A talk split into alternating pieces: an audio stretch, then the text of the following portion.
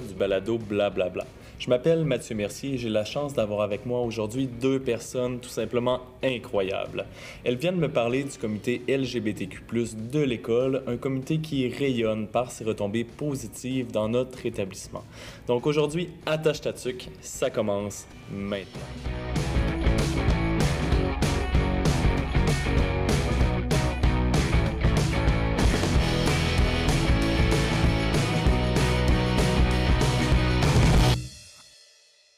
Donc, bienvenue tout le monde à ce cinquième épisode du balado Blablabla de l'école secondaire de Rivière-du-Loup. Aujourd'hui, je suis avec Lélou Gosselin et Annie-Claude Simard qui viennent me parler du comité LGBTQ+, de l'école. Donc, un comité qui est en effervescence, un comité avec des jeunes qui sont craqués, qui sont explosifs, qui sont joyeux. Vraiment, la bonne humeur règne dans ce comité-là. Et je vais avoir quelques questions à leur poser aujourd'hui. Donc, les questions que je vais poser justement à Lélou et Annie-Claude aujourd'hui sont euh, proposées par Léo Bévilacqua, qui malheureusement n'est pas avec nous. Donc, je prends quand même un instant pour le remercier d'avoir préparé ces questions-là. Il l'a fait avec brio. J'ai tout d'abord une première question en fait pour toi, Lélou. Euh, dans quel contexte est né le comité LGBTQ+, et qui vraiment est l'instigateur, l'instigatrice de ce projet? Alors, euh, le comité LGBTQ+, a été mis en place par un élève nommé Benjamin Grenier. Euh, Benjamin, il avait euh, l'impression qu'on avait besoin d'un comité euh, LGBTQ+, pour plus nous représenter, pour créer une sorte de safe space. Il a proposé l'idée à la sexologue de l'école, puis l'idée a été retenue. Il a donc pu créer son petit comité. Au début, c'était vraiment pas beaucoup, on était peut-être une dizaine, mais au fur et à mesure que l'année a progressé, ben, il y a de plus en plus d'élèves qui ont montré un intérêt envers le comité. C'est comme ça que le comité est devenu vraiment plus reconnu. Puis euh, c'est pas mal ça. Donc, c'est l'initiative en 2021-2022 de Benjamin Grenier qui euh, ne fréquente plus l'école actuellement, mais que le comité qui l'a créé vraiment se poursuit dans le temps. Tu m'as mentionné aussi qu'il y avait à peu près une dizaine d'élèves qui étaient là au départ.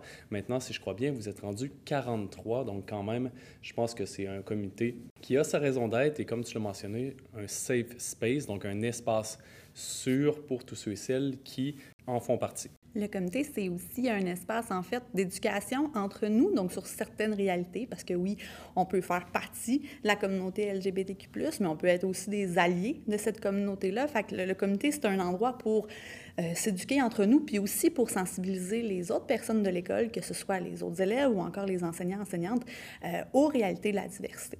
En fait, c'est un objectif louable ici, c'est-à-dire qu'en plus justement de, permettre que ce soit un espace sécuritaire, euh, vous faites de l'éducation à travers de ça, mais pas de l'éducation uniquement pour ceux et celles qui sont à l'extérieur de ce comité, les enseignants, d'autres élèves par exemple, mais également envers ces élèves qui parfois ont des questions, des questions sur peut-être comment ils se sentent, mais qu'est-ce qu'ils vivent au quotidien, des manières de réagir parfois, parce qu'on s'entend qu'il peut y avoir aussi peut-être de l'intimidation. Donc vraiment une intervenante qui euh, et avec le comité et qui peut rapidement euh, être proche de ces élèves-là et d'intervenir aux besoins. Et donc, maintenant, ça m'amène à, à, me demander, en fait, il se passe quoi dans le comité LGBTQ+, parce que oui, il y a de la sensibilisation, oui, c'est un espace euh, sécuritaire, mais aussi, je vous ai vu, vous, honnêtement, quand on a fait les inscriptions, il y avait une énergie, une ambiance qui était littéralement folle dans ce comité. Et j'aimerais savoir, est-ce que vous organisez des activités, semaine de la diversité? Est-ce que vous faites de la prévention? Qu'est-ce que vous faites en tant que tel? Parce que je suis certain que vous ne restez pas assis pendant toute une heure de dîner à chaque semaine pour juste parler de ce qui, de ce qui se passe au quotidien. Donc, je veux vraiment savoir que faites-vous comme activité? Alors, euh, dans le comité, on fait beaucoup de choses. Il y a certains midis, en effet, qu'on fait juste parler, on parle des expériences qu'on a, on parle de choses qui nous arrivent parfois au quotidien, qui sont des fois désagréables. Puis on essaye, entre autres, de s'entraider puis de surmonter le moral. Mais des fois, on fait des petites activités puis des petits événements. Par exemple, présentement, on est en train d'essayer de monter une vidéo de sensibilisation contre euh, l'homophobie puis la transphobie. Euh, c'est toujours en progrès, on ne sait pas encore euh, quand ça va se passer, mais c'est un projet qu'on a. Sinon, je sais que l'an passé, on avait aussi fait une, euh, une sorte de journée, je pense que c'est le 17 mai, contre l'homophobie et la transphobie. On avait fait des biscuits sur la place publique, ça avait beaucoup pogné, puis c'était vraiment le fun. Fait on essaye le plus possible de se faire voir dans l'école, puis de montrer à tout le monde qu'on est là, c'est, on est fiers de faire partie du comité LGBTQ+, puis sais, vous n'avez pas à nous tasser, c'est nous qui va vous tasser. Donc, j'adore vraiment ton expression. Euh, vous nous tasserez pas, c'est nous qui va vous tasser. En fait, je pense que ce qu'on voulait dire par, là, puis tu me reprendras si je me trompe, euh, c'est que vous êtes là, vous êtes des élèves comme tous les autres élèves et que euh, vous devez être inclus un peu dans l'école en tant que telle et qu'on on ne peut pas exclure un groupe au détriment d'un autre. C'est tout le monde, il y a du vivre ensemble et vous faites partie de la gang, veut, veut pas je pense aussi que l'idée de normaliser les gens qui font, cette situation-là, c'est un état de fait, ça fait partie euh, de la communauté, puis c'est super correct comme ça. Puis je pense que nous, on a envie d'avoir du plaisir à travers tout ça, de, de, oui, la célébrer, la fierté. Puis aussi, il y, a des moments où euh, il y a des trucs qu'on a envie de ramener à la direction parce qu'on observe des choses qui fonctionnent plus ou moins bien, puis qu'on a envie d'avoir ce dialogue-là avec euh, la direction. Puis je voudrais qu'on est quand même chanceux, chanceuse, parce qu'il y a de l'ouverture de la part de la direction pour nous écouter sur les différentes réalités donc, es vraiment porteur comme type de,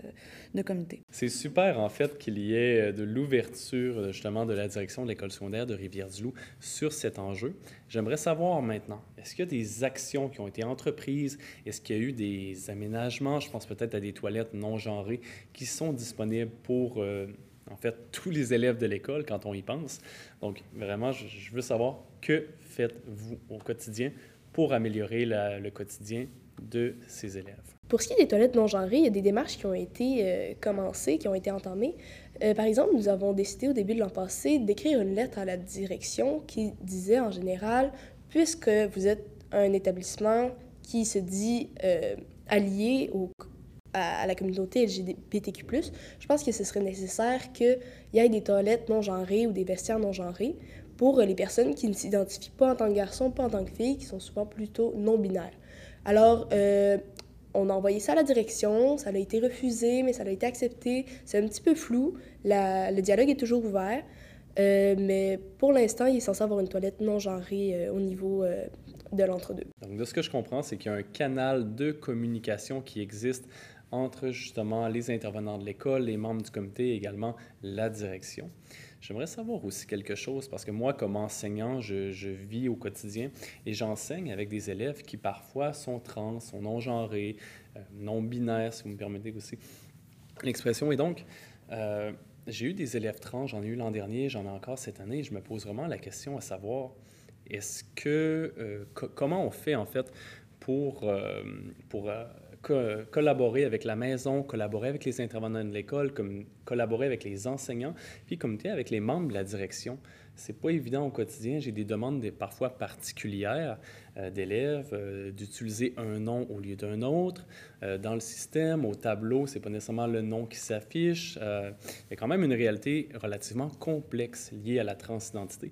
J'aimerais un petit peu vous entendre sur la question. C'est sûr que ça peut paraître être une réalité complexe pour les personnes qui entourent les jeunes trans. Ce qu'il faut savoir, c'est que c'est complexe pour ces personnes-là aussi de naviguer dans cette réalité-là, de trouver c'est qui les bons alliés, de, de, de, de faire ces demandes-là, juste de demander, euh, par exemple, d'utiliser un autre nom qui représente plus cette personne-là. C'est pas facile.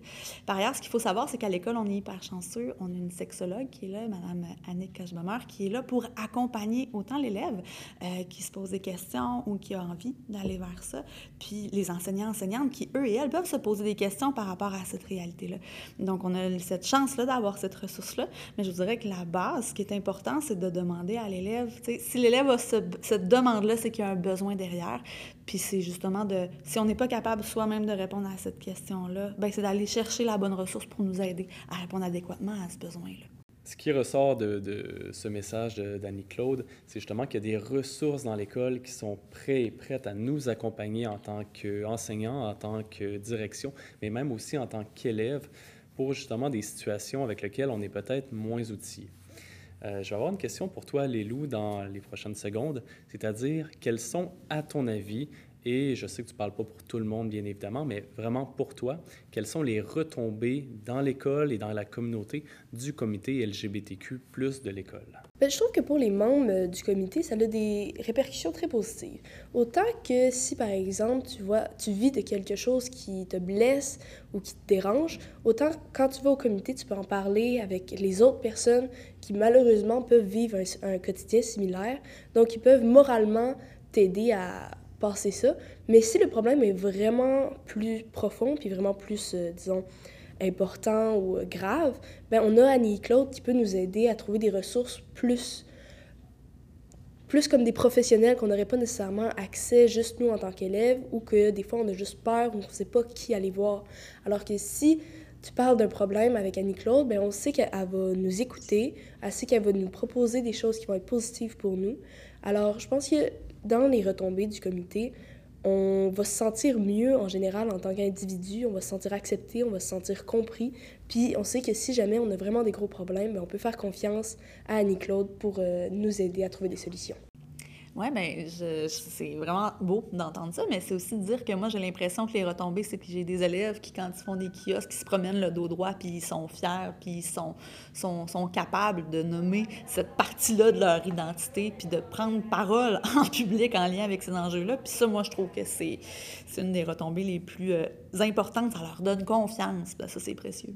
Donc, vraiment, deux très, très beaux témoignages, les loups et Annie-Claude. Euh, je crois que les retombées sont juste tellement importante euh, justement dans la communauté, mais également dans l'école de ce communauté-là. Euh, je vous remercie beaucoup de votre participation aujourd'hui au balado Blablabla et euh, j'invite tous ceux et celles qui l'écouteront à le partager sur vos réseaux sociaux, que ce soit TikTok, Instagram, Facebook. Partagez cet épisode qui met en valeur la diversité et l'inclusion à l'école secondaire de Rivière-du-Loup pour que justement cesse par exemple l'intimidation et que tous les élèves de l'école, qu'importe leur orientation sexuelle, l'orientation de genre, etc., soient vraiment inclus et acceptés. Merci beaucoup et à la prochaine.